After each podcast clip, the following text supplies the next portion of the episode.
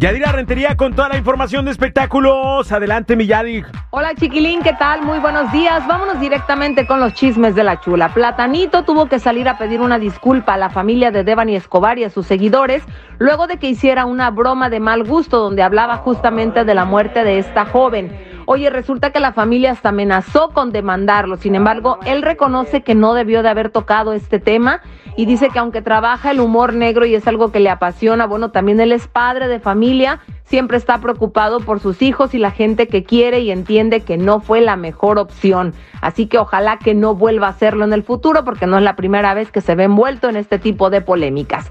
Pasando a otro chisme, Chiquis está muy contenta porque hoy sale justamente una canción que grabó en un disco homenaje a Marco Antonio Solís es en norteño, es la de Si no te hubiera sido y dice que va dedicada con todo su amor también para su mamá.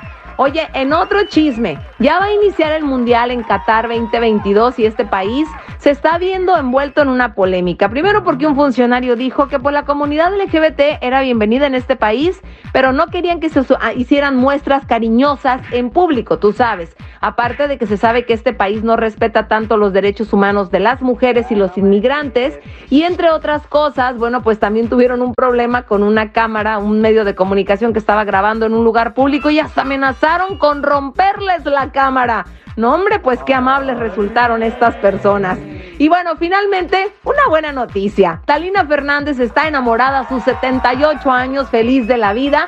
Y bueno, dice que no es un amor platónico, porque nomás le hace falta brincar del ropero. Ay, Talina, esas cosas no nos las platiques y por favor no vayas a brincar porque te queremos ver bien. Pero qué bonito es el amor, ¿a poco no? Y que lo disfrute la señora. Estos son todos los chismes. Regresamos contigo, chiquilín, a través de la raza. La raza.